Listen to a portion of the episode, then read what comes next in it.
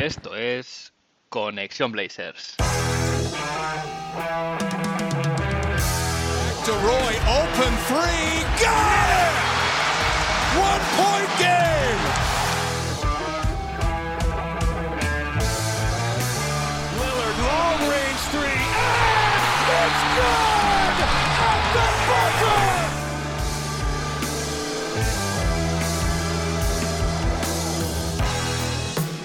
Bienvenidos al episodio 65 de Conexión Blazers. Soy Héctor Álvarez y para empezar la semana bien toca mirar Oregón para traerte una dosis de todo lo que necesitas saber del equipo y en menos de una hora, un rato que se te hará corto. Se acerca el training camps, se acelera la maquinaria de contenido que es la NBA y es que cada vez queda menos para el inicio de la temporada y vaya si se nota.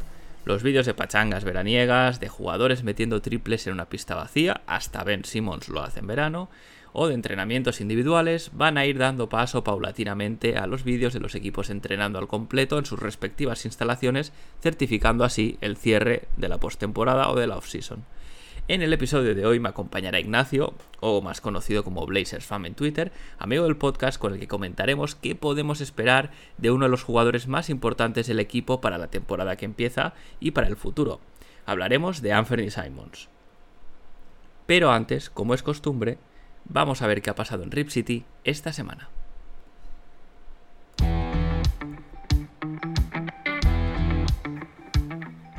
Empiezo con un artículo publicado en The Athletic, el periodista David Aldrich, de larga trayectoria cubriendo la liga en diversos medios, ahora en el mencionado The Athletic, elabora un ranking de los equipos que, según él y su criterio, mejor se han reforzado en la agencia libre. ¿Dónde pone David Aldrich a nuestros Portland Trail Blazers? Pues sorprendentemente bastante arriba en el ranking número 7. Y es que habla del incremento del talento defensivo alrededor de Demian Lillard como clave de éxito del equipo, habla de Jeremy Grant y de cómo se consiguió pues a un precio reducido, ¿no? Un poco bueno, bonito y barato, que se suele decir. Habla también de Gary Payton II y su rendimiento probado en las finales y además que ha sido incorporado al roster sin tirar la casa por la ventana. También habla del gran if, ¿no? el, el sí de Sharp, ese condicionante, un jugador del que se ha visto muy poquito. Y lo más importante, según él, dice que es que estos movimientos han conseguido tener al jugador franquicia Demian Lillard contento y en la buena dirección.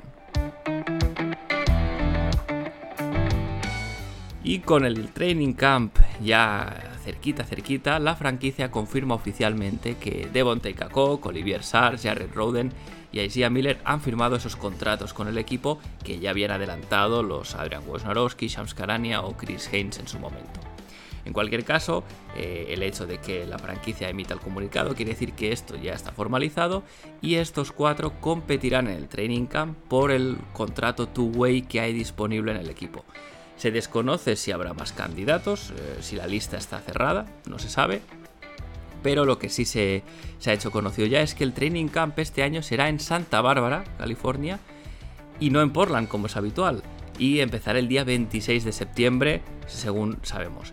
Decía Casey Holdall en su podcast, eh, un podcast eh, llamado Blazers Balcony, que hace con Brooke Olsendam, otra periodista que trabaja para los Portland Trail Blazers, que es la primera vez en unos 15 años que el equipo no hace el training camp, el training camp perdón, en Portland, así que tenemos una novedad por esta parte.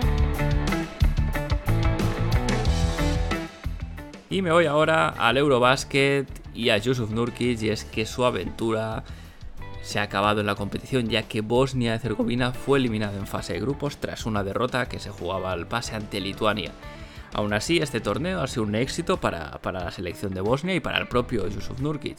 Eh, esta selección de Bosnia llegaba, llegaba al torneo sin financiación apenas, no se sabía si iban a poder participar, de hecho viajaron en, en clase turista, se subieron algunas fotos de Yusuf Nurkic en un avión eh, de low cost, bueno, pues eh, con el consiguiente problema de espacio para un tipo tan grande y tan alto como él. Además de otros compañeros, evidentemente, no tuvieron training camp y dejaron muy buenos momentos, como una victoria contra Eslovenia, una de las favoritas a ganar el torneo.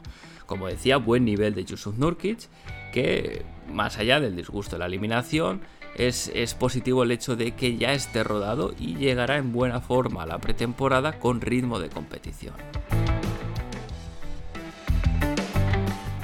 Y me voy ahora a noticias generales de la liga. Y es que Shams, Shams Karania perdón, informaba acerca del salary cap para la temporada que viene, la 2023-2024. El salary cap, como, como sabréis, es el espacio salarial del que dispone el equipo para construir eh, su plantilla. Y se informaba Shams que la proyección de cara al año que viene, a la temporada no la que empieza, sino la siguiente, la 23-24, es de un salary cap de 134 millones de, dólares, que significa 10,4 millones de dólares más que el que tendremos esta temporada, ¿eh? un, incremento sustancial. El impuesto de lujo se situará en los 162 millones de dólares y además hay que decir que respecto a las proyecciones que había anteriormente, esta última supone un incremento de un millón de dólares más y todo parece indicar que el salary cap, el, espacio salarial, se va a disparar en los años venideros, especialmente eh, por dos factores, ¿no? Estamos viendo que va a llegar un nuevo contrato de televisión que va a reportar mucho más beneficio para las franquicias y a la postre para los propietarios y además está la más que posible expansión de la liga eh, a Seattle y Las Vegas que también dejaría muchos muchos millones sobre la mesa con lo cual eh, se podría dedicar más aún a salarios. ¿Esto qué quiere decir para en clave Blazers? Pues que, por ejemplo, contratos como el de Anthony Simons, que a día de hoy pueden parecer caros, esos 25 millones, con este incremento tan, tan pronunciado que se espera el salary cap, pues este, este contrato en dos o tres temporadas puede ser realmente un caramelo y puede ser muy muy favorable para los intereses de la franquicia. Y cierro el capítulo de actualidad, también con más noticias sobre la liga, en este caso de este torneo eh, que se pretende jugar durante la temporada, una suerte de copa, si lo queremos eh, llamar así. Y es que hay avances al respecto que también compartía Shams Karania en Twitter con todos. Em, se dice que podría llegar en la campaña 23-24, es decir, es algo que es casi inminente. Y según lo que se está especulando, lo que se está, digamos, elucubrando, estos partidos de Copa se jugarían durante el mes de noviembre. Eh, todos de estos serie de partidos habría 8 equipos que avanzarían a una fase final donde sería una eliminatoria a un solo partido y lo que también se dice es que para no alterar el calendario todos estos partidos de la copa o del torneo dentro de la temporada también contarían en el balance como partidos de regular season. Habría que ver con detalles cómo lo harían, pero bueno, parece que estos partidos servirían eh, para, para, ambas competiciones. La final, eso sí, sería un partido adicional a los 82 que se disputan para los dos equipos finalistas. Y el tema de los premios, que al final es la madre del cordero y lo que lo que decidirá si este torneo tiene éxito y tira para adelante o no.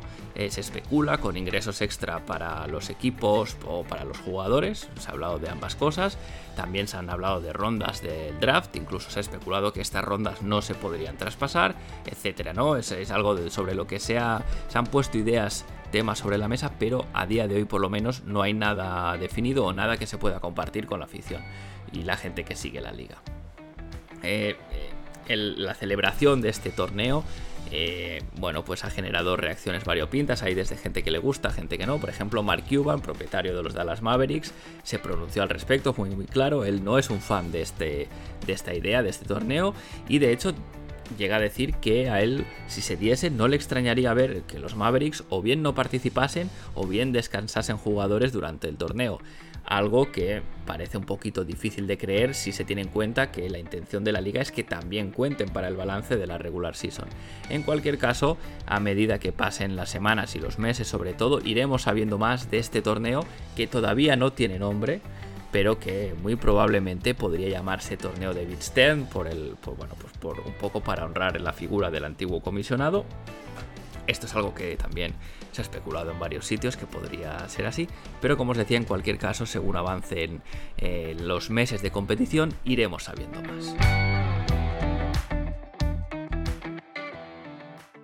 Pues como os decía en el episodio de hoy hablamos del que tal vez sea el segundo mejor jugador para algunos que hay en este equipo, eh, por lo menos, eh, sobre el que está puesta gran parte del presente y el futuro de la franquicia, que no es otro que Anthony Simon, sí, me acompaña, amigo del, del programa, ya ha estado más veces en el podcast, Ignacio, más de alguno de vosotros lo conocerá como Blazers Fam en Twitter, bienvenido otra vez, eh, gracias por estar por aquí. Pues sí, muchas gracias Héctor. Ya lo he estado mirando antes, creo que es la quinta vez ya que, estoy por aquí y nada, un placer como siempre.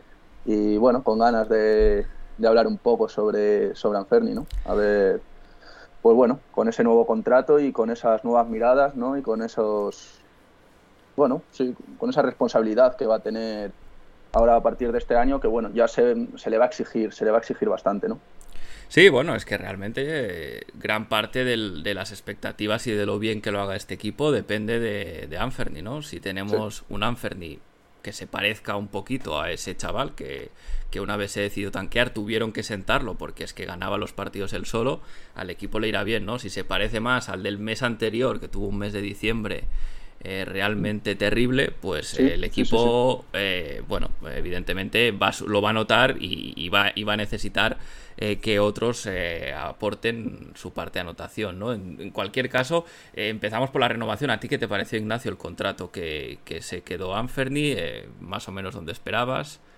Sí, a ver, bueno, yo creo que siempre se venía hablando un poco de esa línea alrededor de los 20 kilos, ¿no? Al final ha sido un poco superior, pero Sí que es verdad que yo creo que todo empujado también por el tema Jalen Branson, ¿no? Que, bueno, esa super oferta, ¿no? De, de Nueva York, que en una posición similar, un jugador, digamos, también de carácter ofensivo, aunque es algo, algo más joven, pero bueno, también Jalen siendo un jugador joven y, y eso de características, podemos decir, similares en cuanto a posición y eso, pues eso, esa oferta tan alta, pues yo creo que hizo que, que de alguna manera, pues Anferni también subiera un poco su, cotización y bueno, también subió en los últimos días, el margen salarial también aumentó un poco, eh, ya el año que viene va a subir también 10 millones más, es normal ¿no? que se, se inflen un poco, un poco los salarios cada, cada vez más y, al final yo creo que hablar a la pista, yo creo que si da un buen rendimiento, pues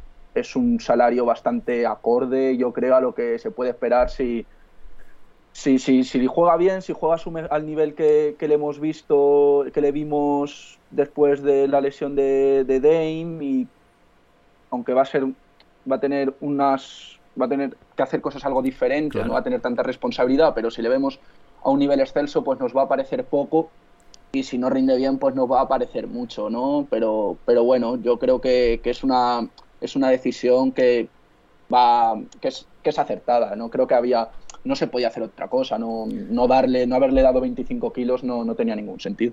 Sí, a ver, al final estaba claro, la franquicia siempre dijo que lo quería renovar, ¿no? Entonces, en el, como decías, hablaba de esos 20 millones, en el momento que se, que se da el tema de Jalen Branson, al final no vas a dejar salir a Anferni por 5 millones al año, que bueno, es lo que tú decías, ¿no? Puede parecer bastante, pero si miramos un poquito cómo está evolucionando el margen salarial, yo creo que este, si él, si mantiene una progresión y un rendimiento, no, este contrato puede acabar siendo barato en el sentido de que su rendimiento lo mejore, ¿no? Entonces, bueno, em, en cualquier caso es una apuesta firme, ¿no? Por, por su talento, porque em, yo era bastante partidario en el pasado de haberlo traspasado, eh, más que nada por su inconsistencia, ¿no? Parecía que el chico tenía mucho talento, trabajaba sus cosas, pero nunca acababa de jugar dos partidos bien eh, seguidos.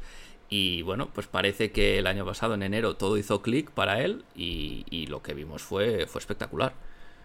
Sí, sí, yo al final también teníamos tres, tres guards de gran nivel, ¿no? Con, con CJ, Villar y, Powell.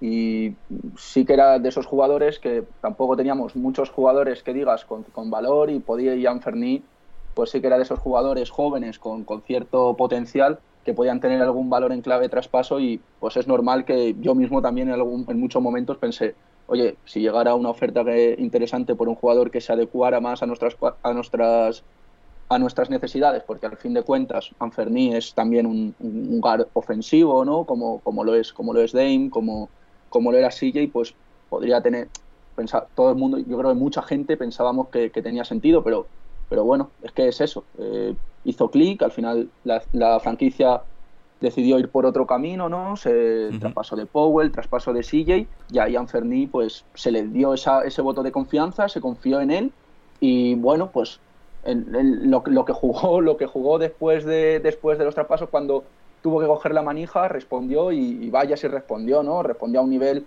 increíble hasta un punto de que si probablemente si hubiera acabado, si hubiera jugado toda la temporada, porque bueno, luego se decidió sentar por una supuesta lesión, que bueno, nunca sabemos hasta qué punto eso es, pero si hubiera jugado los meses, el, no sé si fueron igual mes y medio o así que no jugó, incluso algo más, podría haber sido un jugador que yo creo seguramente hubiera estado en las conversaciones para el Most Improved Player of the Year. Yo creo muy probablemente. totalmente de acuerdo. De hecho, eh, sus números yo creo que hubiese no lo hubiese ganado porque bueno parece que que, Morant lo tenía bastante encaminado, ¿no? Este premio que nunca sabes muy bien cuál es el criterio, porque Morant Ya, había hecho unos playoffs brutales el año anterior, ¿no? pero bueno, eh, sí, que es verdad que hubiese estado en la conversación, pero claro, no sé si se perdió los últimos 20, 22 partidos. Sí, se perdió muchos. ¿no? se perdió muchos. Bueno, a, ver si este año, ¿no? siguiendo un poco la línea, pues si, si al final lo único que se mira es la mejora estadística, este año puede pegar un buen salto. Pues,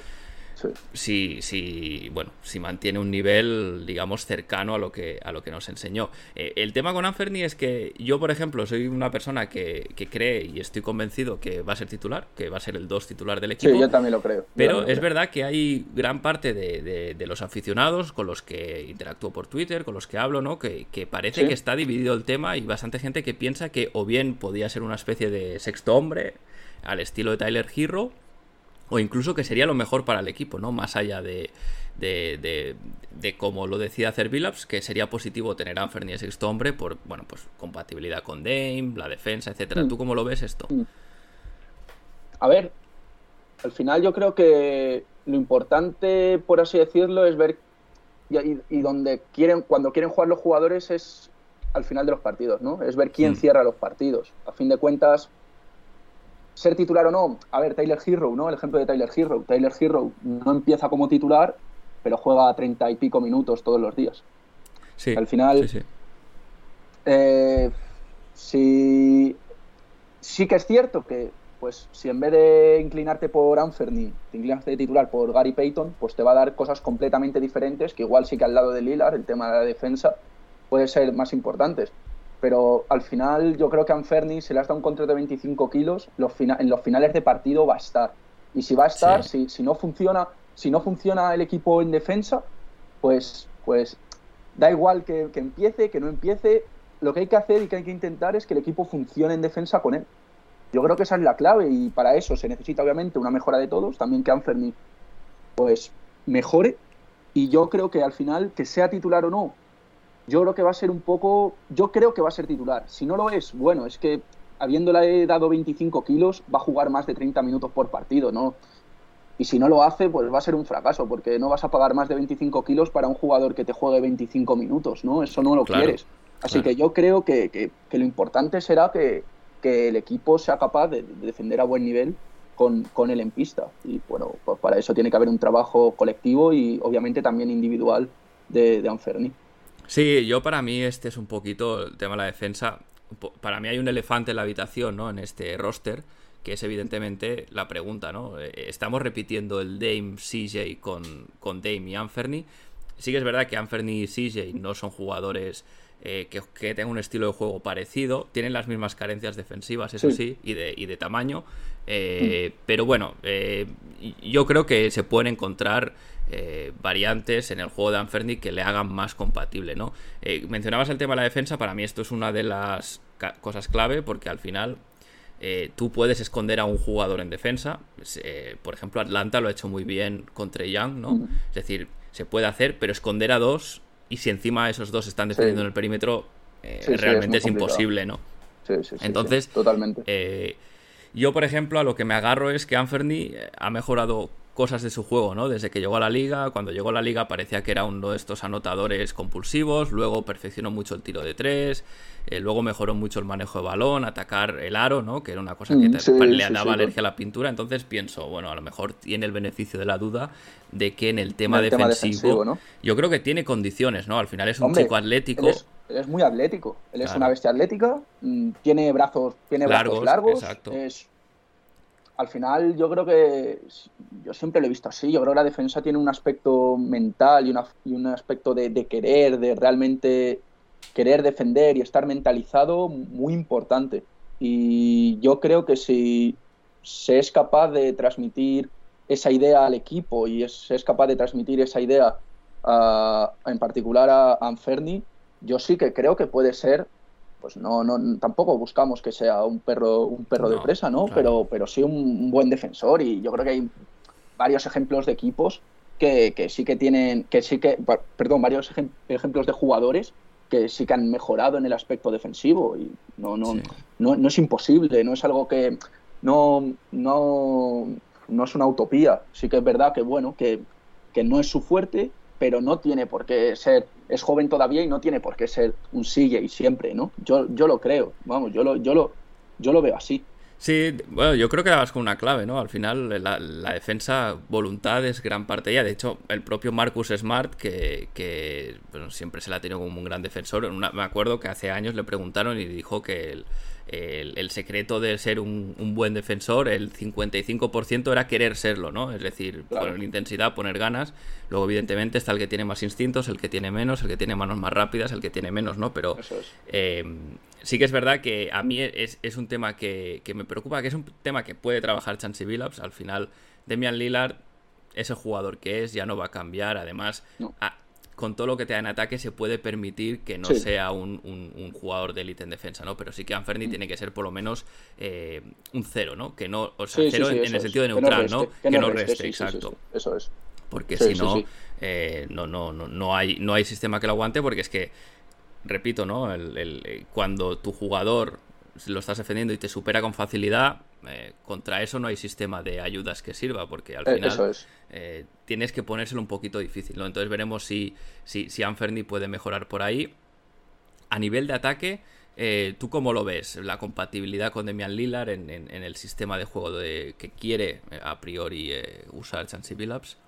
Hombre, yo, yo la veo algo mejor que la de CJ yo creo que es un jugador que necesita algo menos de balón. Sí. Y al final es que sus números, sus números en el tiro son increíbles. O sea, sus números en el tiro de ya vienen siendo muy buenos, durante toda su carrera han sido bastante buenos, sus números en el triple muy muy sólidos, pero esta temporada, por ejemplo, tiene un 47,8% en el catch and shoot en 226 intentos. Son números, es el tercer jugador con, con mejor segundo o tercero, no recuerdo ahora, segundo o tercer jugador con mejor porcentaje en la liga en el catch and shoot, que al final, al lado de Lilar es lo que quiere, un jugador que sea, que sea bueno en el catch and shoot. Al final, sigue McCollum no, era un, buen jugador en el catch and shoot, creo que en la lista de hecho está el 13, es un buen jugador, pero CJ también era un jugador que le gustaba mucho pues el tener bola y el crearse su propio tiro, que lo hacía muy bien, que lo hacía muy bien, pero sí que es verdad que al lado de Lilar, probablemente un jugador que, que sea, pues eso, eh, prácticamente infalible en, el, tiro, en el, en el, catch and shoot, en el tiro rápido, pues es ideal para, un jugador como, como Lillard que, ha ido mejorando mucho en el playmaking y encuentra mucho y genera muchos espacios, genera muchos huecos y yo creo que ahí es, un arma idónea ¿no? para, para, para tener al lado de Aim y ahí yo creo que Anferni se puede hinchar, la verdad, se puede hinchar, podemos ver un jugador de perfectamente de, de, de más de cuatro triples por partido, la verdad. Sí, sí, además eh, tiene unas estadísticas eh, de un 57% en el tiro de la esquina, ¿no? Que, en el tiro de la esquina, eso es. Claro, eh, es, espectacular. estamos hablando además de un jugador que si miramos lo que le dejan abiertos sus rivales en, respecto a la liga, está en el percentil del 6%, ¿no? Es decir, la, enorme cantidad de... Tiene muy malos tiros. Exacto. Siempre está bien defendido, siempre está tapado, le van a puntear, no es alguien al que le dejen al que le dejen tirar, ¿no? En, en, lo que sería la calidad de los tiros, en el percentil 10%, es decir, el 90% de los jugadores de la liga tiran tiros de más calidad que él, porque evidentemente les dejan, eh, etcétera, ¿no? Entonces, sí que es verdad que eso da un. Bueno, da una confianza que, que, en ataque sea, sea más, más compatible. A mí también me gusta el hecho de que creo que es mejor jugador de pick and roll que CJ, ¿no? Eh, el pick and roll, bueno, sí, le gustaba, pero a él le gustaba más aquello de un poco bailar con el balón y, y, acabar con ese tiro de media distancia, ¿no? En cambio, eh, vimos jugadas muy, muy buenas entre, entre Anthony Simons y Yusuf Nurkic en estos partidos en que, bueno, parecía Demian Lillard, ¿no? Que Demian, Nurk son probablemente, si no el mejor, top 3 de pareja de pick and roll de la liga seguro. Eh, pues que Anthony Simons sea capaz de, de, hacer algo parecido también ayuda, ¿no? Porque al final eh, Damian Lillard se puede tomar algún ataque de descanso o, que, jugar un poco sin balón, ¿no? Que al final Eso es. Eh, es algo que a él no le gusta, es algo a lo que no está acostumbrado, pero bueno, que a veces por el bien del equipo está bien tener ese recurso.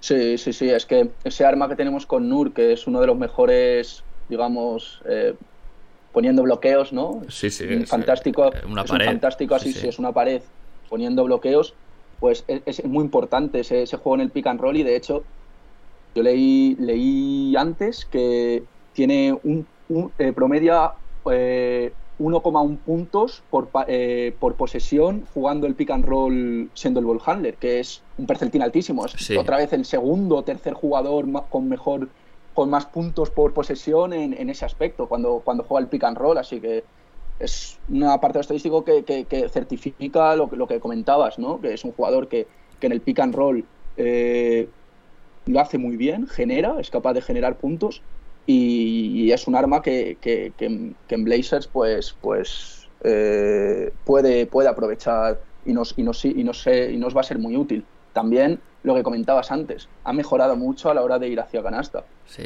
Eh, igual que en defensa decíamos que el apartado atlético es muy importante, también a la hora de ir hacia canasta, ser un jugador eh, atlético, ser un jugador que, que- que- que tenga esa capacidad de salto cerca de canasta, que, que- que necesites estar cerca de él porque sa- que sepas que si no va a coger aire y va a ser difícil de parar, eh, es importante, pero hasta esta temporada, hasta bueno, realmente hasta que hasta que Lillard no se lesiona, no habíamos visto, habíamos visto No, a no. Anferni con finalizando muy mal, no, no iba con confianza cuando iba hacia adentro y en cambio desde, de- desde que cogió la manija del equipo fue, fue espectacular, una capacidad en el floater, en las bombitas tremenda y, no sé, jugando muy, muy limpio, con muchos recursos, jugando cuando estaba cerca de canasta, que eh, algún jugando hasta con incluso con reversos, con, Sí, con sí. mucha calidad, con muchísimos sí. recursos, cosa que no le habíamos visto y que es un arma que es que claro, pues le llevó durante ese tiempo a ser uno de los mejores de la liga.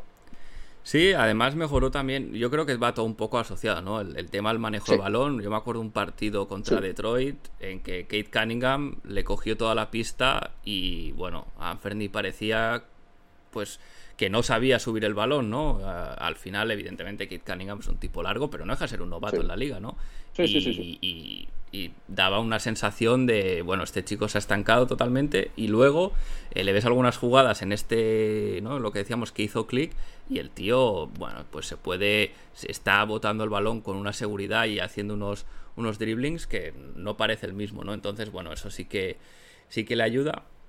Y también yo creo que hay que mencionar el tema de la visión de juego, ¿no? Que también mejoró mucho el tema de buscar a compañeros, eh, generar pase, porque evidentemente en el pick and roll, si tienes el recurso del pase, eh, ya no solo con Nurkic, ¿no? O con el, o con el pivot con quien lo haga, sino pues al hombre abierto en la esquina, al que esté cortando desde el lado débil, porque al final, si, si Chansey Billups, ah, digamos que es capaz de poner en práctica lo que él dice, eh, todos los jugadores van a tener que pasar un poco el balón, ¿no? Eh, Quiere movimiento sin balón, quiere que el balón se mueva, entonces es importante también que Damian Lillard sabemos que eso lo puede hacer, pero es importante que la segunda, el segundo eh, jugador con más tiempo el- con el balón en las manos, a priori, eh, también tenga esa habilidad.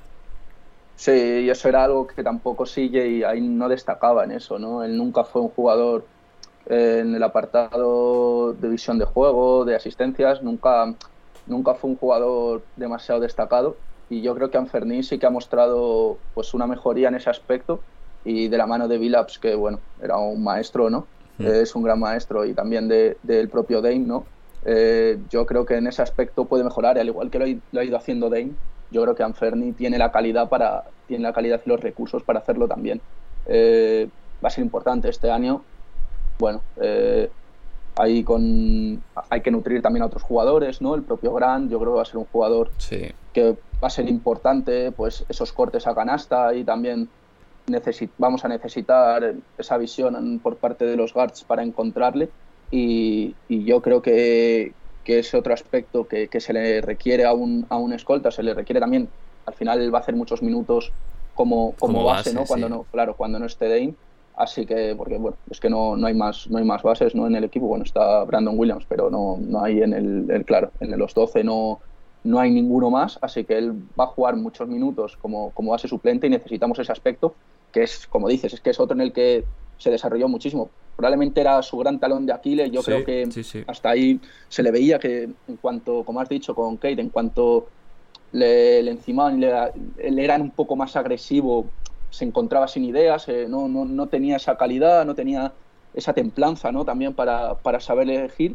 pero bueno, es algo que, fue, que ha ido mejorando, que aún, en el que tiene un bastante margen de mejoría, porque bueno, yo es que es, es, que es normal, ¿no? Al final es un jugador muy, muy joven, pero yo creo que ese es otro aspecto en el que debe de, de eh, puede mejorar, pero que lo está haciendo y que tenemos que confiar en que, en que lo haga, en que lo haga bien. Sí, sí, sí. Bueno, al final, claro, es lo que decía, es un jugador muy joven. Si ponemos ahora a Anferni a CJ, yo creo que CJ sigue siendo mejor jugador, ¿no? Al final sí, es un sí. eh, CJ podría ser All-Star, ¿no? Si, si, las cosas Sí, se le dan bien en, en- en New Orleans este año. Entonces, eh, no tienes un jugador a nivel de talento que esté ahí todavía, que puede llegar. Yo creo que su techo es más alto, de hecho. Pero, Mm. pero bueno, eh, a mí me preocupa un tema, ¿no? Eh, Entre las cosas de, de un poco así incógnitas o temas en los que soy escéptico con Anferni, eh, es ¿Mm? cómo va a responder en un equipo que, que busca competir, que busca ganar. Porque claro, el año pasado ya lo vimos, ¿no? El tipo, o sea, era espectacular, unos números brutales, rendimiento muy bueno, eh, muy eficiente en el tiro. Es decir, todo lo que querríamos que, que llegue a ser. Pero claro, era un equipo que jugaba entre comillas sin presión, ¿no? Jugaba a tanquear, eh, a perder partidos. Él intentaba ganar por todos los medios porque sabemos que el tanking es algo de, de la gerencia. Los entrenadores y los jugadores siempre quieren ganar. Pero claro, no tenía la presión de, de que va a tener este año, de que se exigen resultados y sobre todo no estaba Demian Lillard con él, ¿no? Entonces, en un rol que no va a ser el, digamos, el primary ball handler, ¿no? Que se dice, el, el que lleve el balón Sí. eh, inicialmente y con esta, con esta visión de querer competir, de querer ganar, ¿tú qué, cómo lo ves? ¿Crees que realmente se puede adaptar a eso, no? Hemos hablado de muchas cosas ahora que yo creo que nos empujan hacia ahí, ¿no? Pero eh, ¿crees que necesitará unos partidos también de rodaje para encontrar un poco su rol o, o- o tú ya le esperas desde el primer momento que esté a tope? Sí, a ver, justo con lo que decías con, con la comparación con CJ, eso es precisamente lo que CJ ya ha demostrado, ¿no? Que era un jugador, es verdad que bueno, sus últimos playoffs en Portland son bastante malos, pero ya demostró en su momento, en, especialmente pues en ese, en ese año de, de finales de conferencia, como era un jugador que, que podía aparecer y que, que podías confiar en él en playoff. Eso es algo Sí. que de Anferni pues no, no hemos visto y es una incógnita que está ahí que hasta que no le veamos en ese escenario, pues no, no vamos a poder no vamos a poder realmente saber la respuesta. Pero yo creo que, que con el run que hizo el año pasado, con eso, no sé, ¿cuánto fue? O sea, que al final tampoco fue mucho tiempo, sí que fueron varios partidos, pero fue mes y medio, ¿no? Dos meses. Sí, más o menos. Yo creo que. el- Más o menos. Sí, porque el parón del All-Star fue en febrero, que es siempre, En ¿no? Y, febrero, eh, sí. diciembre fue el mes eh, horrible. Malo, sí. De- sí, pues de enero a, a febrero. eh, bueno, hay esos cuatro partidos Partidos, sí, que, que- que ya es cuando sí, dicen, vale, ya aquí sí que ya hay que, hay que cerrar Sí. el chiringuito porque con estos chicos no podemos tanquearnos. Sí, eh, un mes y medio más o menos en que. Sí, un mes y... Claro, es que en ese, en ese... Yo creo que ese mes y medio, yo creo que eh, le... re- Respondiendo un poco a la pregunta de si desde el principio, yo creo que le- ya le ha dado, y creo que era algo que le faltaba a Anferni, es esa confianza. Yo creo que le ha dado esa confianza, esa, esa capacidad de, de que él mismo vea que, que- que está preparado, que está preparado, y yo creo que eso ya le va a servir para que desde un primer momento podamos ver a, a su- a su nivel, a su mejor nivel, y más también yo creo que al lado de, de- de- de un Lillard que ya vuelve, que, que vuelve ya, que vuelve bien, que vuelve sí. ya sano, y es que eh, al final se puede aprovechar, es que lo bueno de sí es precisamente lo que hablábamos antes, es que se puede aprovechar mucho su, su gran su gran talento, ese tiro, ese- esos porcentajes, esos números al catch and shoot, es que con Lillard lo, lo lógico es que, es que la calidad de esos tiros mejore y sus números puedan mejorar aún más. Por lo tanto, yo creo que, yo confío que desde el principio eh, aparezca, ¿no? Yo creo que desde el principio es un jugador en el que, en el que debemos de, de- de tener confianza y yo sí que creo que, que desde el primer partido puede estar ya metiendo los 20 puntos que, que, que de- que nos debe dar. Sí, yo creo que lo, lo dices, ¿no? La confianza es la clave. eh, con Terry Stotts no, no, no era un, entrenador que confiase excesivamente en él. Eh, y bueno, pese a que siempre, siempre se ha dicho que, que tanto antiguamente Neil Olshey cuando estaba como eh, Joe Cronin también siempre han confiado mucho en Anferni, pero sí que es verdad que, que hasta que no le han dado digamos, las llaves, eh, no, no, no, ha respondido. Yo creo que ahí Billups, eh, bueno, no tuvo otra opción realmente porque Dame estaba lesionado, pero creo que ha hecho ahí trabajo también para, para mejorar este, esta confianza de Anferni, el, el, que se pueda sentir importante y al final yo creo que el contrato que le han dado es debería ser la mejor prueba para que él desde el primer día eh, se sienta importante y, bueno, lo que decíamos, no veamos un jugador muy parecido, lo más parecido posible a, ese chico que hubo que, sentar, porque si no nos hablando mal nos fastidiaba el tanking, ¿no? Sí, sí, sí, sí, totalmente, totalmente, sí, sí, es que es que fue así, fue, vamos, yo recuerdo que esos partidos en los que el equipo no ya no iba a ningún sitio, pero eh, disfrutabas viendo, viendo a Ferni. La verdad es que cada noche decías, a ver qué nos espera hoy de este chico, porque es que hubo partidos que eran una completa locura, recordando, pues es que al, mejor Lila, ¿por qué no decirlo? Es que parecía, empezaba a meter los triples y metías uno tras otro, y complicados también. Tiene su número en, en step backs, es, promedia un 43,4% en step back, es un, es un porcentaje eh, tremendo. Fuera, tremendo. sí, sí, fuera del. Es que, es, que es muy, muy fino. Tiene ese movimiento en el step back, lo tiene muy, muy trabajado y le sale muy fino, muy. Eh, no sé, parece que lo hace sin esfuerzo, ¿no? Lo que para la mayoría de jugadores un step back, joder, tú lo ves y es un movimiento agresivo, por así decirlo, que se nota. Pues es que sí, no, es, no, es, un tiro, no es un tiro cómodo, entre comillas. Eso es, eso es. Lo tiene perfectamente mecanizado y es que, no sé, yo, mm, yo creo que es un jugador pues que esta temporada puede dar ya el nivel que le estábamos viendo a, a CJ, ¿no? Con las diferencias que hemos comentado, pero yo creo que se puede esperar de él ese nivel, que luego lo dé o no, pues, pues veremos y será, como has dicho al principio, una de las claves en esta temporada, pues ver a un, a un Anferni que, que, cercano a un nivel de, de All-Star.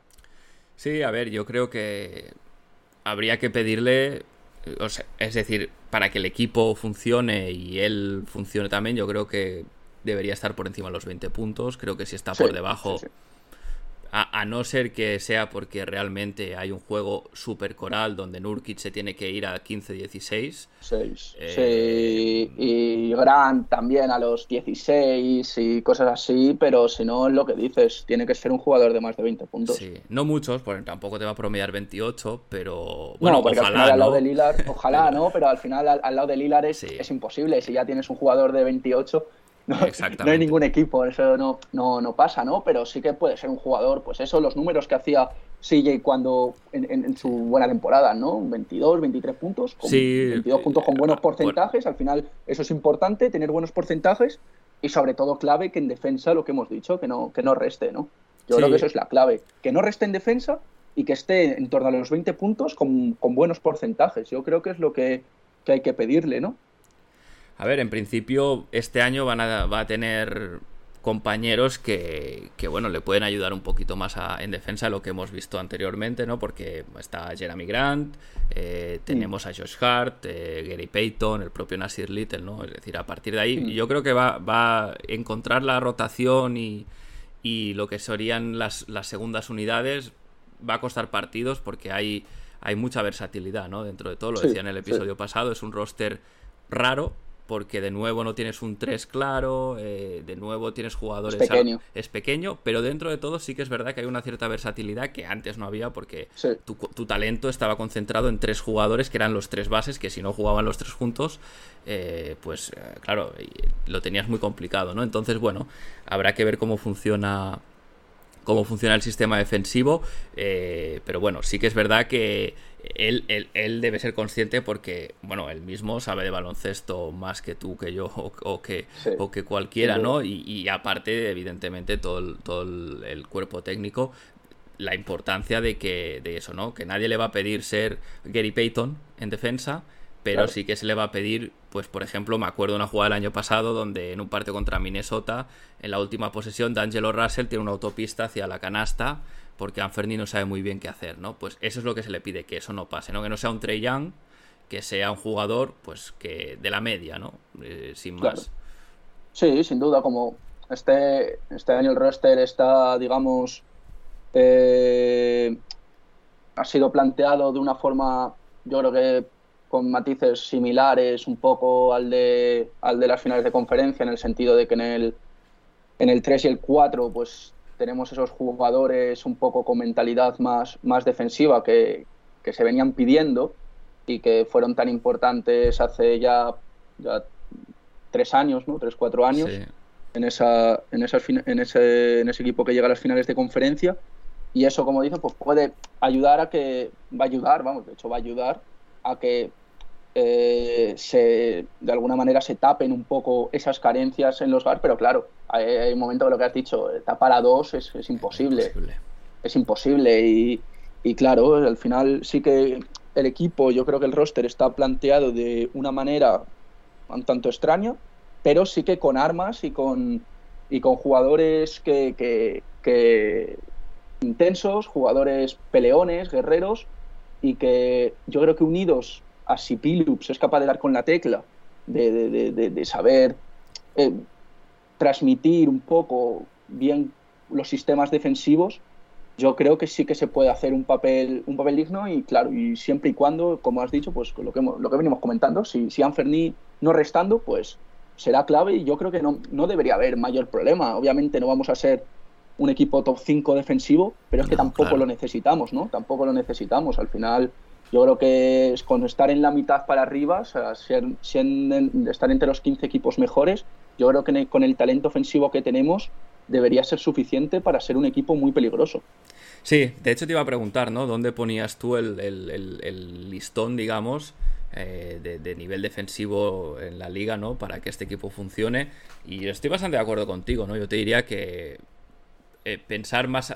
Yo creo que va a estar entre, entre el 12, tal vez entre el 12 y el 17. Esa es la zona donde puede caer este equipo a nivel de rating defensivo, pero evidentemente eh, por debajo del 15 siempre va a ser un problema, ¿no? Porque al Muy final, complicado. Eh, exactamente. Entonces, bueno, habrá que ver. El, en ataque, este año tal vez no sea top 5, como ha sido tradicionalmente este equipo, mm. pero bueno, yo prefiero ser el sexto mejor rating ofensivo y tener una defensa por encima de la mitad, ¿no? Que no ser el segundo, el tercero o incluso el primero en rating ofensivo, pero claro, tener la peor defensa de la liga, ¿no? Eso ya sabemos que no funciona. Funciona muy bien en regular season, pero no funciona en los playoffs y al final se trata de competir en los playoffs, ¿no? Em, para ir cerrando ya un poco, Ignacio, eh, con todo lo que hemos hablado, tú más o menos qué expectativas tienes eh, pues de, victorias, eh, de, de, digamos, expectativas de hasta dónde puede llegar este equipo. A ver, yo, yo soy confiante en que si, yo creo que si las cosas se, se hacen bien, el equipo yo creo que puede evitarlo el play-in. Puede, yo creo que es tiene capacidad, yo creo que tenemos la capacidad para, para, ser un equipo que se mueva en la quinta, sexta plaza. Este año va a estar muy caro, el oeste está muy caro, en muchos equipos va a estar muy caro. Eh, jugar el play-in no debería ser un drama si se han hecho bien, si, si, el equipo al menos está donde hemos hablado, si el equipo responde defensivamente, al final yo creo que entrar en playoff y luego en playoff las cosas se verán, pero si el equipo hace las cosas bien, es mejor lo que digo es que al final quedar cuarto y que el equipo, yo que sé, que fuera un equipo top 5 en ataque, que Lilar nos salve en finales de partido y tal, que ganemos partidos de esa manera, pero que la defensa no responda, no vale de nada quedar quintos y hacer algo así. Y prefiero quedar, si tiene que ser quedar séptimos, octavos, jugar play-in, pero que el equipo responda, sea un equipo que responda defensivamente, que haya partidos que se pierdan porque se pueden perder, pero que por lo menos se vea un equipo compacto, un equipo que en playoff vaya, pues eso, que en playoff se le, sepas que, no va a llegar el, mejor jugador rival o va a llegar un, tío que no pues yo qué sé, es que me imagino, pues que no venga lo que pasó. Montemorris, que parecía Michael claro, Jordan. Que no vengan Montemorris y Austin, y Austin Rivers y nos pinten la cara, pues yo creo que es lo que, lo que debemos buscar. Al final hay este año, pues eso, mucho nivel en el oeste, pues, va a ser caro, va a ser, va a haber como siempre, pues yo que sé, puede haber equipos que, que por lo que sea hagan más victorias que tú, pero donde hay que llegar bien y donde hay que llegar con confianza y con un equipo sólido esa, esa playoff. Y ahí yo creo que va a ser la clave de este año. Olvidarnos un poco del tema victorias en, en, liga regular y hacer sobre todo Y al final es que se viene viendo estos años equipos muy fuertes en liga regular, como Utah, por ejemplo, que luego todos los años llegaban a playoff y no respondían. Y yo creo que es que la clave está un poco ahí en dar ese... Si el equipo... Yo me conformo, mira, fíjate, yo ahora mismo me conformo con que el equipo, si me dices ahora mismo que el equipo va a ser el 10 en defensa, yo te firmo, yo te firmo lo que sea, porque yo estoy convencido que si va, si, si somos esos, al menos vamos a estar a play-in, vamos a clasificarnos seguro y creo que en playoff podremos poner las cosas complicadas a cualquiera si el equipo logra un nivel defensivo aceptable. Y de hecho es probable que es que si además pasa eso, pues lo más probable es que además seamos top 5 en liga regular. eso viene todo, viene todo hilado. Pero yo creo que la clave sobre todo es esa, ser un equipo sólido en la defensa y bueno, que los obviamente va a ser una temporada, ha habido bastantes cambios, hay jugadores como Grant que hay que ver cómo, cómo se acoplan, como, como Gary Payton, vamos a ver qué pasa en el puesto de pivot, que está ahí la cosa un poco, porque claro, tenemos a Nurkic, claro, está un poco la cosa justa, pero bueno, vamos a ver Watford qué, puede dar, vamos a ver ya Barry Walker qué puede dar, vamos a ver que nos hemos olvidado un poco de... De Sharp. eso es, de Sharp, ya se me olvida hasta, se me olvida hasta el nombre, ¿no? Nos hemos olvidado un poco de él después de la lesión en, en la Summer League, pero, pero es que está ahí y tenemos varias armas, tenemos también a Hart viéndole en una temporada completa, que a mí es un jugador que me gusta mucho. Pues sí. Y yo creo que, que, es un poco eso, dar sobre todo que el equipo, a nivel individual y también el equipo por parte de Billups, tenga una identidad, tenga una identidad de juego y, bueno, mira Celtics este año, Dallas, cómo iban a mitad de temporada y cómo acabaron, ¿no? Pues al final es eso, yo creo que es mejorar y hacer un equipo con una identidad y que defensa del nivel. Sí, yo creo que este es un equipo de play-in personalmente, sobre todo porque, porque va a costar unos partidos de rodaje, ¿no? Encontrar el, el, bueno, pues lo que funcione y creo que, por ejemplo, Boston tenía, tiene muchísimo talento, ¿no? Entonces podían hacer, hicieron una segunda mitad de la temporada que no creo que Portland tenga el talento para poder hacerla en un oeste complicadísimo, pero es lo que decías tú, ¿no? Yo prefiero llegar a play-in con confianza que eh, pues ser sextos, por ejemplo, o quintos y decir, bueno, es que nos van a pintar la cara en la, en la primera ronda, ¿no? Así que bueno, eh, veremos, veremos. Eh, Anferni sin duda va a ser gran parte de, tendrá su parte, ¿no? Responsabilidad del éxito o del fracaso de este equipo, una parte grande.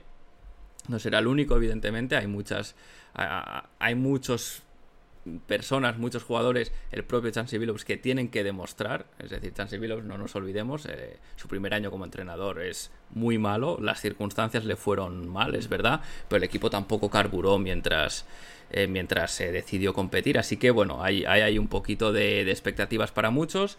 Pero bueno, eh, yo sí que es verdad que tengo esas, ¿no? esas incógnitas con, con Anferni, que un poco escéptico. Pero eh, lo reconozco, creo que al final es un jugador que se puede adaptar bien a lo que le pidan. Y además ¿no? Esto que decíamos de, si estamos repitiendo el backcourt de Dame CJ, tampoco podemos olvidar que, que, Simons tiene un contrato más barato, ¿no? Que eso al final, que CJ, que eso al final en esta liga muchas veces no se mide los jugadores solo por sus rendimientos, sino cómo eso se, se relaciona con su contrato, ¿no? Así que, así que veremos. Sí, es que es un contrato más barato y que, como lo que hemos comentado antes, al final cada vez el límite es más alto, así que la diferencia es, al final son 7 millones, pero que realmente la diferencia a nivel de porcentaje sobre, sobre, el, sobre el tope es, es, mucho mejor para, para, Portland. Sí, sí, sí, sí. Perfecto, pues veremos qué tal sean las cosas. Gracias Ignacio por estar aquí una vez más. eres eh, bienvenido como siempre, ya sabes. Y bueno, ya, ya veremos a cómo, cómo evoluciona, ¿no? Cómo van las cosas a mitad de temporada, de cara a final de temporada. Podemos echar la vista atrás y ver si, si lo que lucubrábamos hoy, ¿no? Antes de que empiecen los partidos, pues tenía, tenía cierto sentido, ¿no? Sí, muchas gracias Héctor por, la invitación, como, como, ya he dicho, bueno, pues nada, un placer, es que es un placer siempre y bueno, que, a seguir, ¿no? Con, el podcast, que es, pues eso, es una, es una plataforma de locos y, bueno, que a seguir también ahí con el debate y con ganas de que empiece la temporada y a, ver si podemos disfrutar este año. De eso se trata, de que, de que la disfrutemos. Gracias de nuevo y un abrazo.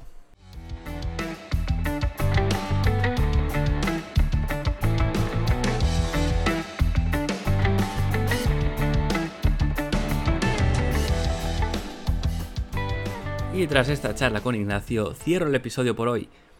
Si tenéis algo que decir sobre el podcast, alguna propuesta, algún comentario, algún tema que queréis que trate, no dudéis en contactar. Podéis hacerlo a través de iVoox, dejando los comentarios allí, enviando un correo electrónico perdón, a la dirección de correo conexionblazers.gmail.com. Lo podéis hacer a través del Discord de la comunidad de Back to Back y también vía Twitter en la cuenta arroba conexionblazers.